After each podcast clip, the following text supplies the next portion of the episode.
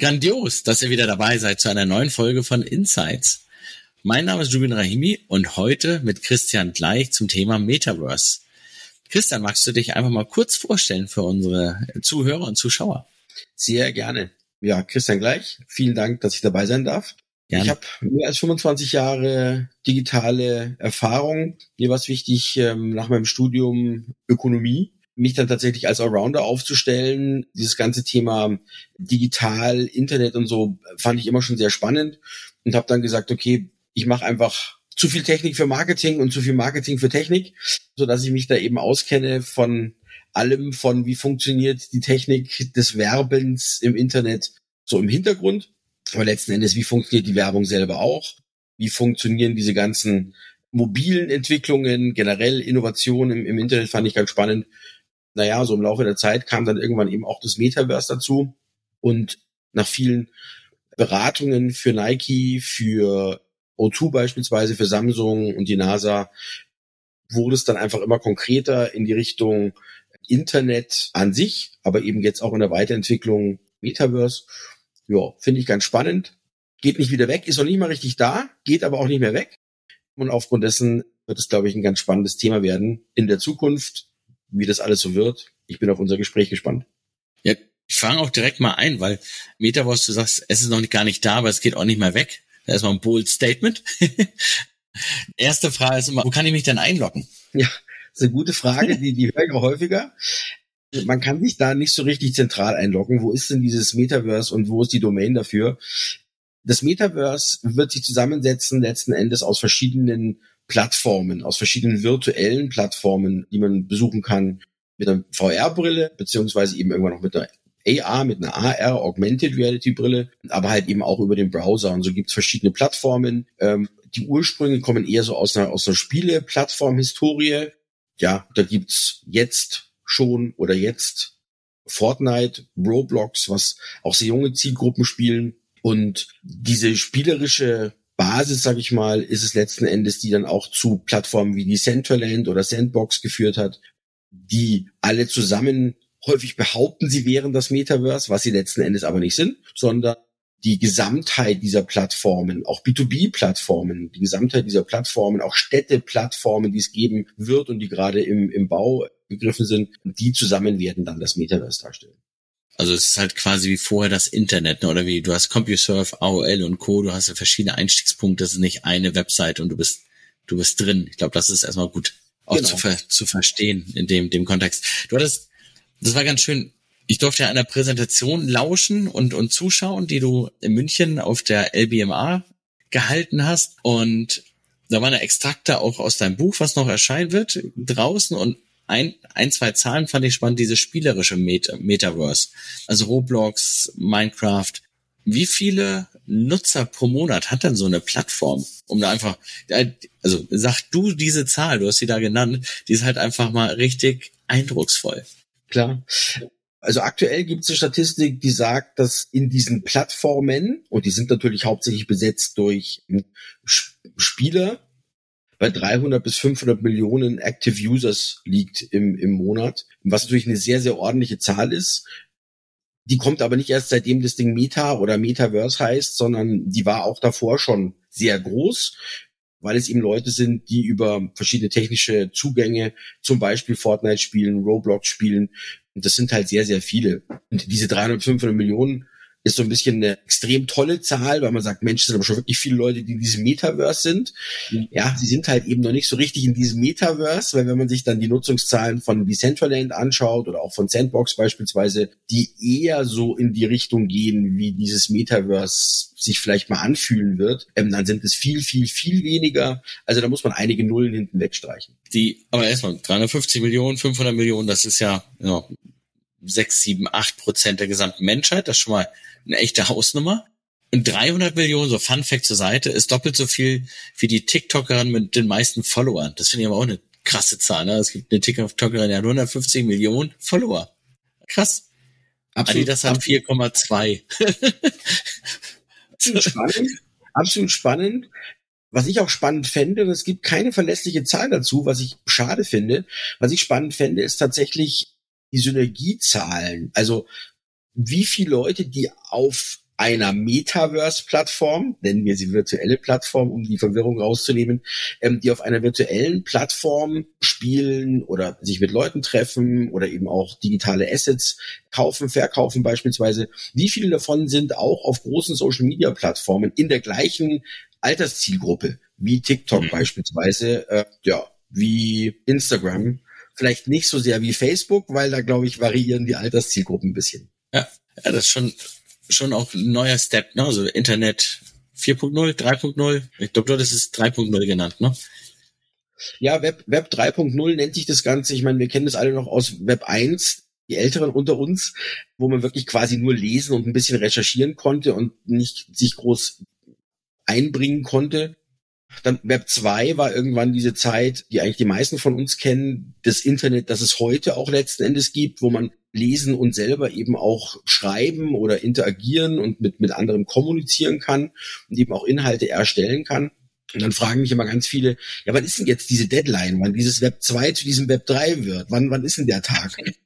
Den gibt's natürlich als hartes Datum nicht, sondern es ist einfach ein, ein sehr verschwimmender Prozess zwischen Web 2, wo wir diese Webseiten, die wir heute kennen, die ja leider nach wie vor immer noch so ein bisschen langweilig sind. Natürlich kann man sich da Informationen angucken und durchlesen, aber viel schöner wäre es eigentlich, wenn man mit den Informationen, die man dort sieht, auch herumspielen könnte, beziehungsweise wenn man sich in den Informationen bewegen könnte. Wenn ich mir ein Produkt dort anschaue, natürlich kann ich heutzutage 360 Grad das Produkt drehen und aufgrund dessen entscheiden, will ich es kaufen oder nicht. Aber mit dieses Produkt halt eben tatsächlich anzugucken, hochzuheben, das Gefühl zu haben, wie schwer ist denn, ich sag jetzt mal, 200, 300, 500 Gramm für einen Schuh? Ist, mhm. fühlt sich das leicht oder schwer an? Auch da ist es zum Beispiel ganz spannend, der unterschiedlichen Handhabung des Internets und eben auch der Produkte, gerade für Händler.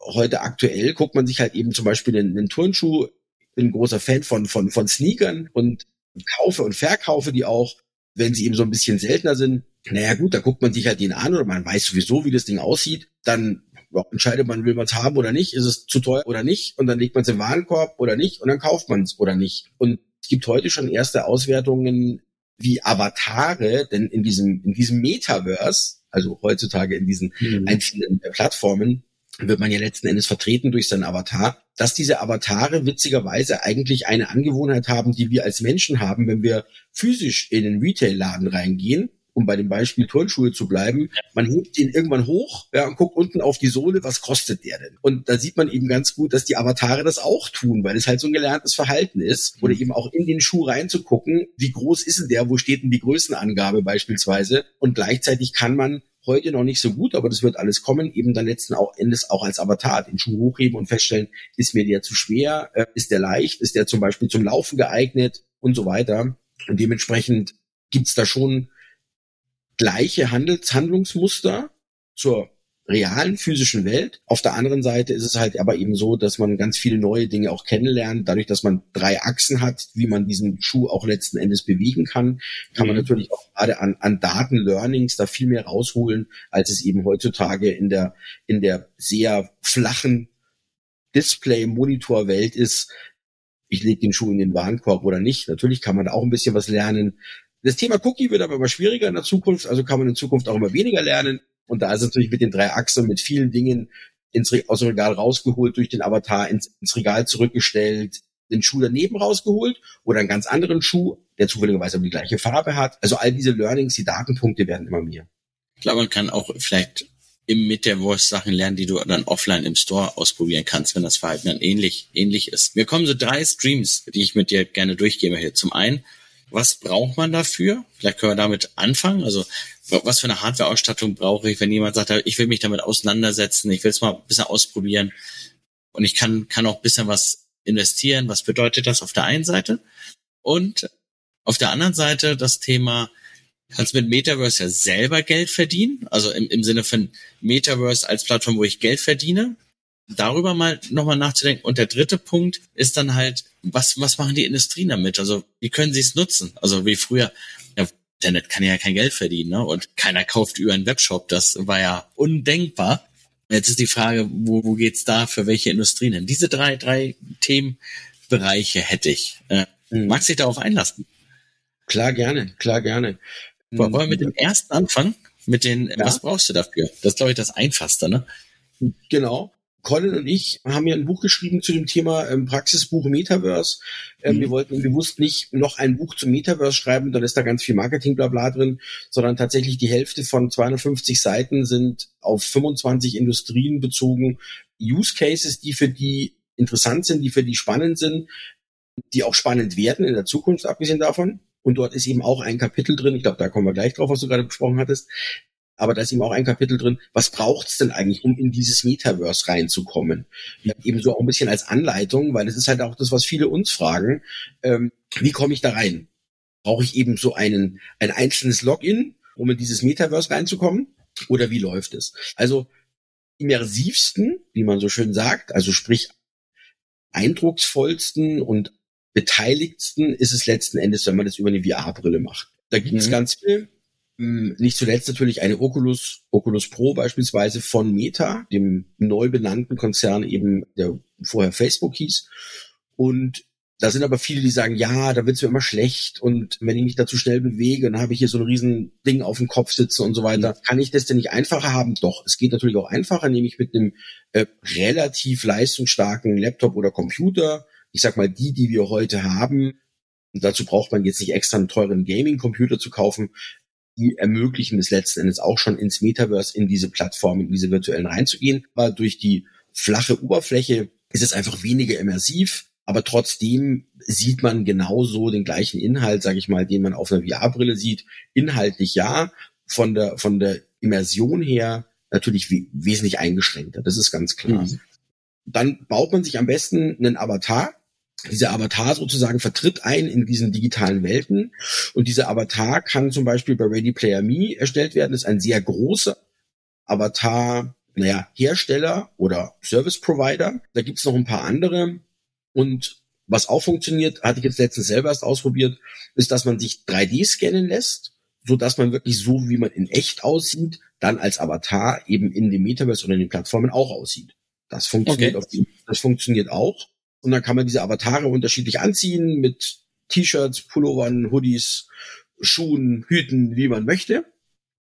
Und kann diese Kleidungsstücke zum Beispiel, natürlich ein sehr spannendes Thema für die Fashionindustrie, diese Kleidungsstücke natürlich auch einkaufen, wie das halt häufig ist in, im Internet. Man hat so eine Standardausstattung und dann kann man sich noch was dazu kaufen, weil man es besonders schön findet oder weil es von einer bestimmten Marke ist. Dann kostet es Geld Jetzt kann man da aber irgendwie nicht seine Kreditkarte über den Bildschirm des, des Monitors, des, des Laptops ziehen, sondern man braucht dafür letzten Endes virtuelles Geld, Kryptowährung. Und diese Kryptowährung kann man kaufen, indem man zum Beispiel über eine Kreditkarte ähm, das Geld dort drauflädt oder einkauft eben diese Kryptowährung, drauflädt auf eine sogenannte Wallet.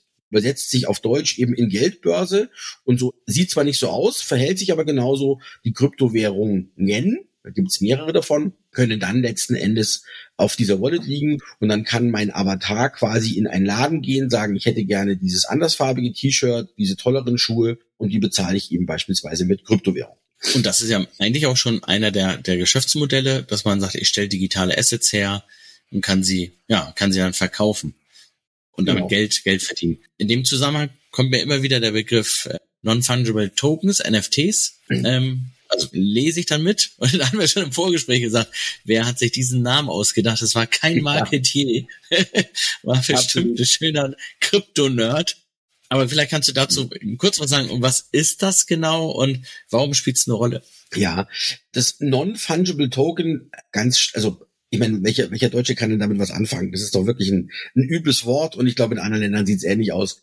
Übersetzt sich leichter in nicht ersetzbare Währung in nicht ersetzbare Güter beispielsweise und sie gehören letzten Endes zu der zu der Klasse der digitalen Assets, der digitalen äh, ja Güter kann man es eigentlich auch übersetzen, so dass man beispielsweise sich vorstellen kann, einen Schuh bleiben wir wieder bei dem Beispiel Schuh, mhm. bei dem Turnschuh, den es in der realen Welt gibt, den kann ich exakt so, wie er aussieht in der realen Welt, abbilden als sogenannten Digital Twin, als digitalen mhm. Zwilling, eben für diese virtuellen Welten. Und der Avatar kauft sich dort natürlich ähm, diesen digitalen Twin, eben diesen digitalen Turnschuh, um den beispielsweise zu tragen. so wie das in der realen Welt auch ist. Warum kauft man sich den Turnschuh? Man findet ihn cool oder man möchte zu einer bestimmten Community gehören beispielsweise. So ähnlich ist es dort auch. Und da fragen auch immer viele, na ja, das hilft mir ja in meiner realen Welt nix, wenn mein digitaler Avatar sich gar keinen realen Schuh kaufen kann. Mhm. Ähm, das stimmt, aber es gibt eine hybride Form der Gestalt, dass man zum Beispiel sagt, man kauft sich als Avatar in der virtuellen Welt, dieses Metaverses, diesen digitalen Turnschuh und gleichzeitig kauft man sich für sich selbst in der realen Welt, um ihn tatsächlich selber anziehen können, den gleichen Turnschuh. Mhm. Und da wird's dann spannend, weil es eben alle Formen gibt mittlerweile. Wir kennen alle das reale Einkaufen, wir gehen in den Laden, kaufen den Turnschuh, ziehen den an für uns selbst. Der Avatar mittlerweile kann aber eben auch in einen virtuellen Laden gehen, kauft sich diesen virtuellen Turnschuh, zieht ihn dort an für sich. Ich kann beide Objekte kaufen und ich kann dann letzten Endes auch Mischformen in der Gestalt sehen. Das passiert schon längst. Das ist keine Zukunft, keine Zukunftsmusik, sondern es passiert schon längst, dass ich letzten Endes mir einen realen Turnschuh anfertigen lasse oder eben mhm. customize und den genauso für meinen Avatar bekommen kann. Teilweise gibt es auch schon in, in dieser digitalen Welt digitale Turnschuhe, die es in der realen Welt gar nicht gibt. Und die können dann letzten Endes eben in der realen Welt produziert werden, aufgrund dessen, weil sie in der digitalen Welt zuerst existiert haben. Und das ist natürlich eine spannende Geschichte, denn das kehrt vieles um von dem, was wir bisher gekannt haben.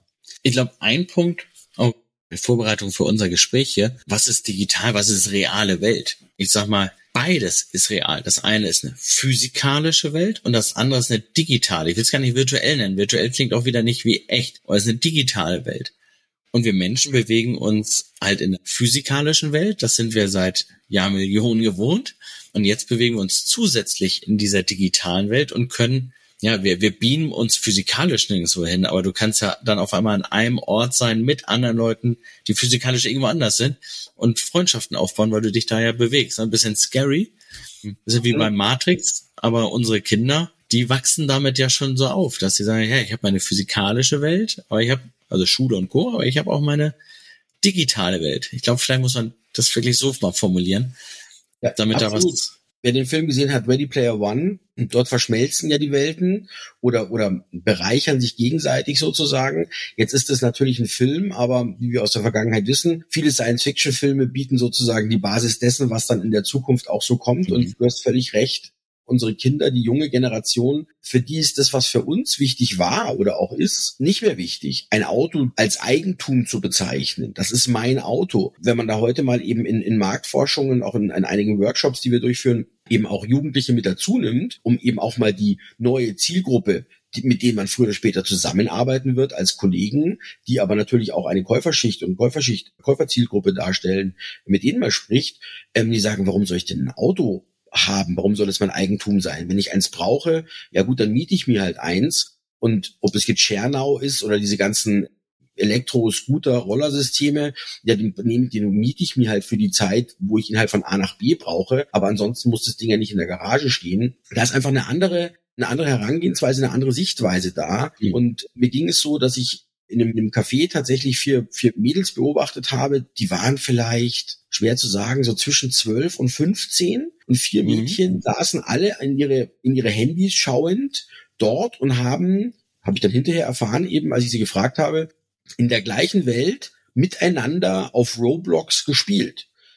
Faktisch waren sie in der realen Welt und ich habe dann auch zu ihnen gesagt, hey, also in unserer Denke, in unserer älteren Denke, sage ich jetzt einfach mal, ihr seid doch jetzt zusammen in einer in einer realen Welt, in diesem Café. Nutzt doch die Zeit, sprecht doch miteinander. Naja, aber vielleicht haben sie nicht die gleichen Vorlieben oder nicht die gleichen Hobbys oder oder Schule ist langweilig und man unterhält sich nicht drüber, ich weiß es nicht. Und dann spielt man halt eben gemeinsam in dieser virtuellen Welt. Und es gibt Prognosen, die eben sagen, dass zukünftige Generationen, das bezieht sich jetzt nicht nur auf unsere Kinder, sondern auch auf nachfolgende Generationen, dass sie mhm. viel mehr Zeit in virtuellen Welten verbringen als in realen Welten. Ja, mega, mega spannend. Dann kommen wir eigentlich zur, zur, zur nächsten, zur dritten Fragestellung. Also wir haben, wir haben jetzt gelernt, Metaverse ist nicht eins, ist vieles. Wir haben gelernt, was man so grob braucht und dafür braucht man unter, oder dein Buch gibt noch gute Tipps dafür. Wie kann man digital damit auch Geschäftsmodell aufbauen? Und jetzt, jetzt bin ich ein Händler oder ich bin Hersteller oder ich bin Industriegüter, ja, Produzent. Was können die damit machen? Das ist ja, also, es war bestimmt nicht für alle das Gleiche, aber die, die Fragen stellen sich sicherlich die ein oder anderen Unternehmensführer und Lenker. Muss ich mir das angucken oder ist das wieder mal ein Trend, den gucke ich wie Second, Second Life einfach nur mal so, so an, wie er wieder weggeht. Ja, also die, die Frage ist natürlich sehr, sehr berechtigt. Und um sie ganz kurz und schnell vorneweg zu beantworten, es ist relativ deutlich, dass alle die, die sich heute nicht damit beschäftigen, aus welchem Hintergrund auch immer, dass die in der Zukunft einfach komplett hinten dran sein werden. Das sage ich nicht aus Eigennutz, weil mir gehört ja dieses Metaverse nicht, sondern es ist einfach sichtbar, dass das abzuleiten aus der jetzigen Internet, aus dieser Web 2 Welt, ähm, eben mhm. genauso war, nee, eine Webseite brauchen wir nicht, komm, und dann irgendwie auch noch hier ein Kontaktformular, ähm, an wen soll das denn gehen? Geht es immer an Chef oder geht es immer an Sales? Ja, da, da warten wir noch, ob wir uns das irgendwie leisten können, hier ohne zu sein. Naja, welche Company hat Düsseldorf? P&C Düsseldorf hat ja auch gerade Schutzschirmverfahren, also Insolvenz angemeldet im Schutzschirmverfahren und die haben unter anderem gesagt, wir waren viel zu zögerlich, was E-Commerce anging. So, ja, zack, hat man denen auch bestimmt zigmal gesagt. Und leider, ja, leider ist an sich sehr schönes Haupthaus auch in Düsseldorf. Aber vielleicht ja, überstehen sie es. Ja, absolut, absolut. Ich kenne es ganz gut. Das ist, es ist leider so, wenn man das verpennt heutzutage, hat es Nachwirkungen eben nicht nur auf den nächsten Morgen, sondern halt wirklich auf die nächsten Jahre weil man sich auch gar nicht so etablieren kann in den Köpfen der Leuten als innovatives Unternehmen, als neues Unternehmen, vielleicht auch als nachhaltiges Unternehmen. Und da gibt's ganz, ganz viele Möglichkeiten, auch gerade zum Thema Nachhaltigkeit mit dem Metaverse. Wird es gerade vorher angesprochen, dass man sich mit Freunden dort trifft. Das ist schon eine der Grundideen, dass man Dinge zusammen macht, in der Community Rätsel löst, sich trifft, zusammen Inhalte anguckt aber eben auch das Thema, und das ist ein ganz spannendes Thema, finde ich persönlich, weil du gesagt hast, Händler, da gehören ja auch äh, Tourismusunternehmen dazu. Mhm. Fluggesellschaften, Hotellerie etc. Die haben natürlich alle Angst vor Metaverse, weil die sagen, ja, um Gottes Willen, jetzt reist keiner mehr. Jetzt kauft sich jeder so eine Brille, dann liegen die Leute voll angezogen zu Hause auf der Couch, aber faktisch eigentlich als Avatar am Strand und dann reisen mhm. die gar nicht mehr in die Ziele, dann können wir keine Flugtickets mehr verkaufen, keine Hotelzimmer mehr verkaufen. Und das Gegenteil ist eigentlich der Fall, wenn man die, die Umfragen sich anschaut, sagen eigentlich alle, die so eine VR-Brille haben, die sich auch für das Thema Metaverse interessieren. Na, ich kann ja heute mich viel einfacher, viel besser, viel eindrucksvoller auch in, informieren über meinen Urlaubsort, über mein Hotel, als das früher war. Was machen wir denn heute, ein Hotel zu buchen? Ja, der, der Flug ist einfach, weil da gebe ich halt meinen, meinen Abflugort und meinen Ankunftsort ein. Das Ticket kostet X. Das ist irgendwie relativ klar irgendwie muss ich ja zu diesem Urlaubsort kommen. So, und dann gucken wir halt heute auf den ganzen Buchungsplattformen, wie sieht denn mein Hotel aus, welche Hotelzimmer haben die zur Verfügung und so weiter. Die Profis unter uns gucken, wie schaut's denn gerade aus? Gibt's dort irgendwie eine Baustelle, die meinen, meinen Urlaub irgendwie beeinträchtigt, so ungefähr? Aber mit so einer ich sag, ich sag mal, so Spalte unter der Tür. Die, die Spalte unter der Tür, große Spalt, und dann am besten noch Hardfloor, dann weißt du, ist laut. und, und, und gerne direkt vorm Lift. Genau, ja. Also ich glaube, wir haben beide Erfahrungen in der Richtung, sieht man. ähm, all sowas kannst du natürlich mit einer VR-Brille vorher dir angucken. Wie weit mhm. ist der Strand tatsächlich weg? Ist fußläufig vom Hotel, so steht es dann im Katalog. Faktisch ist es aber vielleicht doch ein bisschen weiter. Sowas kann ich mit der VR-Brille wirklich in der realen Entfernung auch abschätzen, kann eben mir letzten Endes auch so ein Zimmer wirklich angucken, ähm, brauche nicht auf so einen teilweise auch sehr geschönten oder sehr gut ausgeleuchteten 360 Grad Video mir angucken und dann sagen, ach, das ist ja ein tolles Zimmer, dann komme ich an. Es ist zwar das Zimmer, aber es sieht ganz anders aus, weil einfach die Beleuchtung eine andere ist oder die Ausleuchtung für das, für das Promo-Video ein anderes war. Ähm, also die Wahrscheinlichkeit, dass jemand sein Hotel oder sein Zimmer oder seine Destination sich anguckt im Vorfeld und eben auch zum Beispiel sich Touren raussucht, ja, Wandertouren beispielsweise, und die schon mal vorab abgehen kann und sagen kann, Mensch, das würde ich mir gern in, in echt angucken. Das liegt auf der Tour. Ach, das wusste ich gar nicht. Das ist ja super. Da wird es auch ganz viele Anbieter geben, die das eben in die Richtung organisieren und sagen, wenn du dort in Urlaub fahren möchtest, schaust dir doch eben vorher auf VR an. Und damit wird es eigentlich eher ein Abverkaufstool, ja, oder ein Promotion-Tool für die, für die Reiseunternehmen, als dass es eine Alternative wird, weil ich meine, jeder, der mal irgendwie in einem warmen, schönen türkisen Wasser gelegen hat, der will es natürlich so wiederhaben und nicht bloß angucken können durch eine Brille. Klar wird das alles noch immersiver werden in Zukunft, dass man da so ein bisschen Wind mhm. durch die Brille eben ins Gesicht geblasen bekommt und vielleicht spürt man auch die Wärme, aber das ersetzt ja nicht die sehr angenehme und auch die gelernte Art und Weise, letzten Endes dort wirklich im Urlaub zu sein und dieses Feeling auch eben mitzunehmen. Und der Händler, der klassische Händler als Retailer, ob in der Mall oder nicht, stellt natürlich auch die Frage, ja, wie funktioniert denn das? Was kann ich denn damit machen? Und es gibt ein ganz schönes Beispiel aus, aus aus vielen Läden, aber jetzt im Speziellen fällt mir ein, in Dubai gibt es eben so einen Lego-Store. Das ist so ein Experiential Store. Also man kann dort verschiedene Sachen machen mit den Lego-Steinen ähm, und eben nicht bloß irgendwelche Kästen kaufen. Mhm. Ähm, man kann dort beispielsweise sich die Lego-Figuren individualisieren lassen. Und wie funktioniert sowas? Es gibt letzten Endes ganz normale weiße Oberteile, die werden dann bedruckt.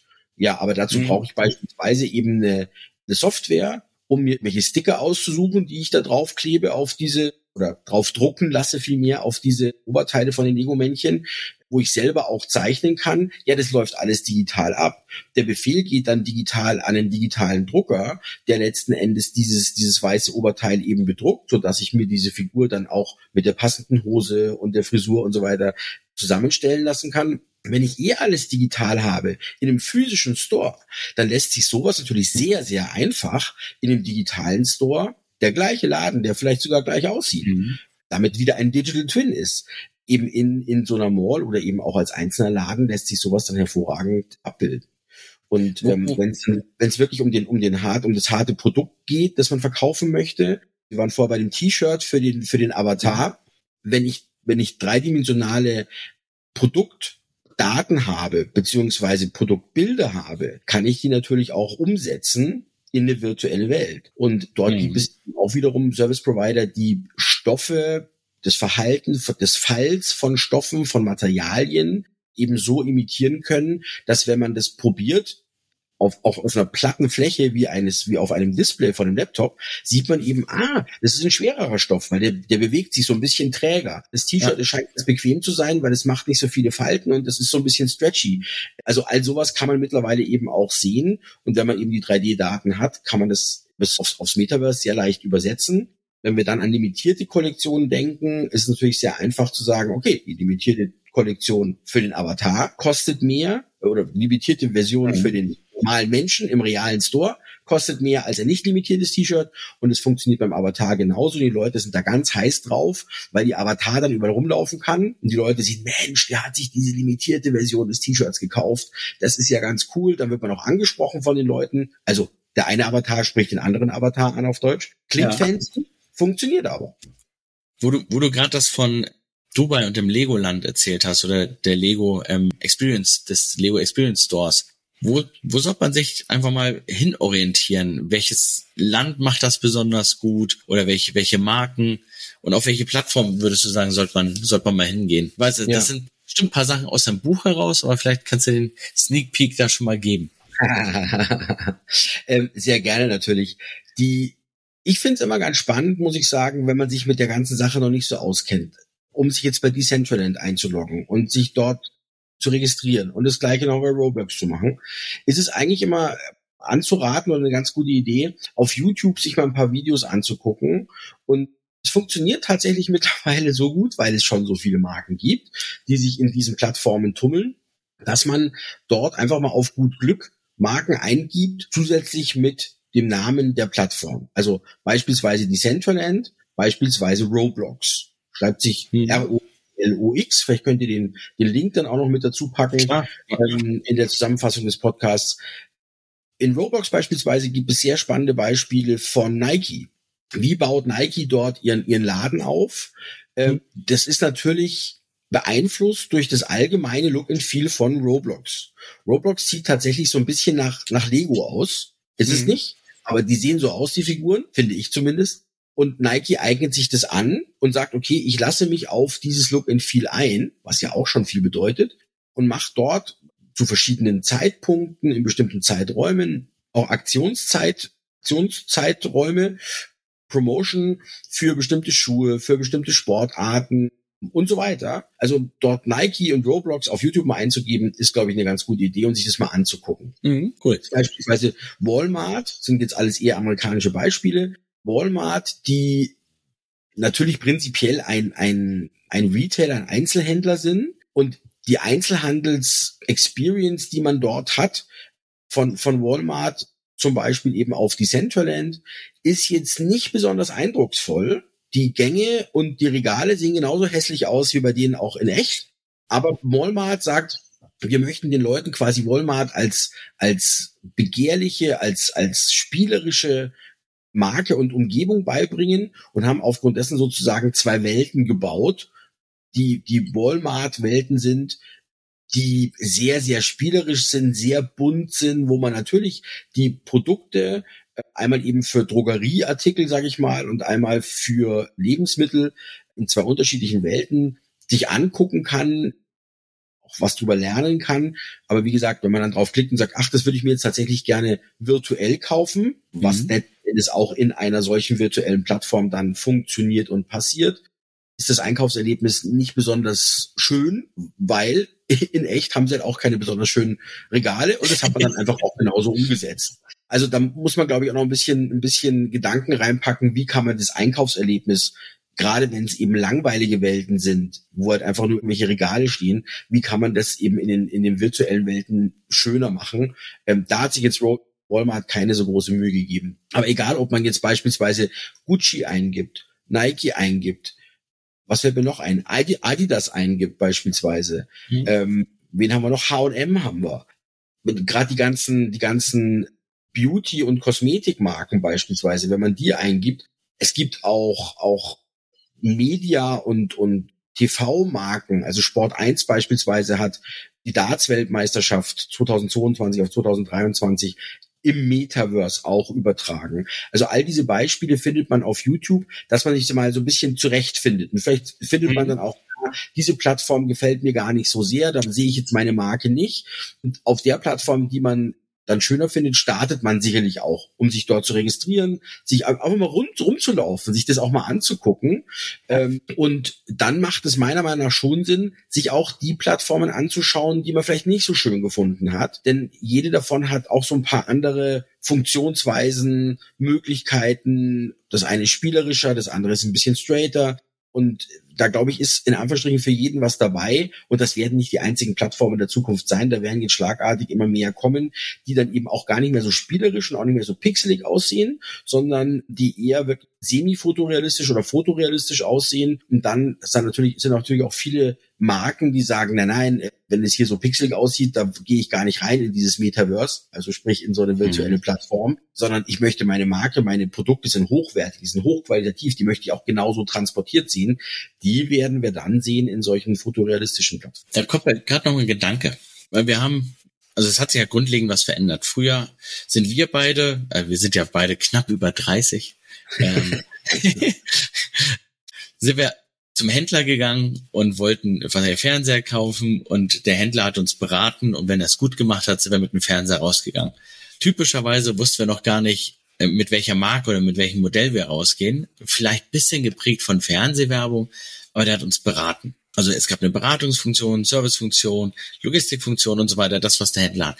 Jetzt ist ja anders, schon seit paar Jahren, aber ich erzähle es immer wieder, weil es so signifikant den Markt verändert jetzt ist so, ich informiere mir mich ja vorher im Internet und habe schon im Endeffekt etwas im Kopf, was ich kaufen möchte und nehme den Händler, wenn ich reingehe, nur noch vielleicht als Showroom, weil ich mir was angucken möchte und der es hat. Oder ich vielleicht nicht ganz sicher bin und vielleicht noch eine zweite Meinung haben möchte, aber eigentlich habe ich mich schon entschieden. So, mhm. wenn ich das jetzt so ändere, dann ist zum einen der ähm, Händler gar nicht mehr so wichtig in der Form und der Hersteller muss sich überlegen, wie kann ich auch direkt verkaufen. So, jetzt Nike macht's vor, Adidas macht's vor, Esprit hat das schon immer gemacht oder fast immer gemacht. So in, im Fashion-Umfeld sind wir da schon relativ weit vorne, was das Thema D2C angeht. Aber immer mehr Marken kommen natürlich jetzt raus. Ich sage immer nur, wenn eine Person 150 Millionen Follower weltweit haben kann, dann ist diese Barriere, Marketing zu machen, einfacher geworden und auch eine Brand zu sein und das zu positionieren. Und insofern ist D2C eine gute Geschichte Ich habe so ein Bauchgefühl, das könnte auch Vorteile sein für Firmen, sich direkt mal mit dem Metaverse zu beschäftigen und alles andere mal einfach links liegen zu lassen und zu sagen, also links, links liegen zu lassen, um dann ja direkt auf den neuen Zug einzu, einzusteigen. Ist das schon so weit? Oder sagst du, pff, du hast, machst zwei Experimente, ne? Ob Metaverse was wird und dein Geschäftsmodell oder, ja. oder nicht? Also die, die Unternehmen, die, die sich jetzt schon ins Metaverse wagen, experimentieren dort viel. Das ist viel auch wirklich experimentelles Budget, darf man nicht vergessen. Aber selbst in den experimentellen Budgets finden Umsätze statt. So, mhm. Umsätze über eine Art von E-Commerce, ich nenne es 3D-Commerce, mhm. weil unterm Strich ist es eigentlich die Funktionsweise der Prozesse, die wir kennen aus E-Commerce, findet aber mit verschiedenen, ich habe es vorher schon gesagt, mit verschiedenen Zusatzfunktionen oder Möglichkeiten findet es statt diese drei Achsen beispielsweise, die man hat, um Produkte zu drehen, sich anzugucken und so mhm. weiter. Du hast D2C angesprochen, Direct to Consumer oder Direct to Customer. Und es wird noch nicht stark praktiziert, aber es wird stark diskutiert, dass Direct to Consumer, D2C, ja eigentlich im Metaverse D2A ist, Direct to Avatar. Mhm. Also sprich, ja. der, der Avatar ist halt jetzt der Einkäufer ja, der ja nur der verlängerte Arm ist sozusagen des Menschen, der die Brille aufhat oder der eben vor dem Display sitzt und unterm Strich dann letzten Endes ein, ein Kunde ist, ja, der eben mhm. auch direkt interessiert werden kann oder vielleicht auch sollte. Und da wird es alles, was gerade jetzt in der Übergangsphase, in der ersten Zeit, wir sind ja wirklich in den Kinderschuhen des Metaverses, noch einmal schön noch davor, alles, was wir in der, in der realen Welt kennen, werden wir auch in den ersten Jahren im Internet in dem Metaverse sehen. Also wenn dort eine Mall abgebildet wird und da werden gerade die ersten gebaut, die ersten habe ich schon gesehen, die sehen schon okay aus, sind jetzt nicht so richtig, wo du sagst, ach, da will ich jetzt mein mhm. Avatar unbedingt hinschicken. Aber das wird kommen. Ähm, naja, was findet dort statt? Wenn du mal in der, in der reale Mall schaust oder in große Einkaufszentren, da gibt es halt Promoflächen, Pop-up-Flächen. Ja, das wird dort auch stattfinden, weil sich jemand halt nicht leisten mag, dort beispielsweise Land zu kaufen, um dort einen Shop aufzubauen, zwölf Monate im Jahr, Natürlich macht es Sinn, wenn man für sich festgestellt hat, dass das alles für eine runde, eine runde Sache ist. Aber vielleicht will man es erstmal ausprobieren. Ergo werden wir dort auch Promoflächen, Pop-up-Flächen sehen, die wir halt eben auch in der realen Welt sehen. Und was ich sehr spannend finde, die Technologien haben in der Vergangenheit immer eine lange Zeit gebraucht, um aufzukommen, um aufzustreben. Und dann waren sie ziemlich siloartig da. Mhm. Äh, mittlerweile sehen wir, und es wird immer schneller werden und es wird immer spannender werden auch, dass diese Technologien zu einem extrem frühen Zeitpunkt miteinander verschmelzen. Also ich habe jetzt häufig das Wort Avatar benutzt, das letzten Endes ja eben die digitale Version des eigenen Ichs ist, das da eben dann durch dieses Metaverse läuft, Dinge einkauft, sich mit Menschen trifft und so weiter. Und vielleicht kennen einige Zuseher und Zuhörer auch das Phänomen Chat-GPT, also eine, eine künstliche generative äh, Intelligenz. Mit der Ding, mit der Sache kann man wahnsinnig viele tolle Dinge machen. Die ist wahnsinnig schlau, weil sich letzten Endes des Wissens des Internets bedient. Und dann stellt sich natürlich die Frage, warum soll ich als Avatar im Metaverse mir nicht einen Service-Avatar suchen? Eines, um bei deinem Beispiel zu bleiben, mhm. eines Fernsehmarkenherstellers oder eben ja. ein, eines Electronic Market Herstellers, eines Mediamarkts oder Saturns oder wie auch immer, und frage den Fragen, ich suche eigentlich momentan einen Fernseher, der soll eine bestimmte Zollgröße haben, ja, der soll eine Bildwiederholungsrate haben, ich brauche aber gar keine Fernbedienung mehr, ich mache das alles über Sprachsteuerung oder übers Handy beispielsweise. Welchen sollte ich denn nehmen? So, dann spricht der eine Avatar den anderen Avatar an mhm. und letzten Endes ist dieser Avatar, dieser Service-Avatar, der mit ChatGPT ausgestattet ist, ein viel besserer Verkäufer, weil letzten Endes neutral und weil er alle Spezifikationen aller Marken, aller Modelle, die auf dem Markt sind, bereithalten kann und damit eigentlich als Auskunfts als Auskunftsroboter nenne ich ihn mal, wesentlich besser ist, als wenn ich heute eben zu Samsung gehe und sage, welchen soll ich denn kaufen? Natürlich mhm. will mir der seinen Samsung-Fernseher verkaufen. Und auch wenn ich zum Mediamarkt gehe, kann es vielleicht sein, dass dort die eine oder andere Marke mehr Provisionen springen lässt und aufgrund dessen ist vielleicht der Verkäufer dort auch nicht der Verkäufer, wenn es zum Thema Neutralität geht, mhm. mal nur dieses Thema angesprochen. Und da ist natürlich so, so ein Avatar schon, schon eine tolle Geschichte. Und wenn wir uns heute vorstellen, wir wollen uns ein Auto kaufen, gehen klassischerweise ins Internet, recherchieren, wie du es vorher gesagt hast, dann hat man diese unfassbar langweiligen PDFs, wo die Spezifikationen und eben die Motorleistung draufsteht und ich weiß nicht was. Ja, wenn ich mir vorstelle, ich mache das in Zukunft im, im Metaverse, ja, und kann den Sound hören, es ist schon mal das Modell vorhanden, das ich tatsächlich kaufen möchte, denn in den mhm. meisten Autoläden ist ja das Modell, was ich haben möchte, gar nicht mehr vorhanden, weil entweder durch Chipkrise ist es nicht, leider Gottes nicht äh, produzierbar ja. und auch nicht verkaufbar. Krisenumstellung. Oder, oder auf der anderen Seite haben sie gar nicht den Platz, um alle Autos, alle Modelle eben auch auszustellen.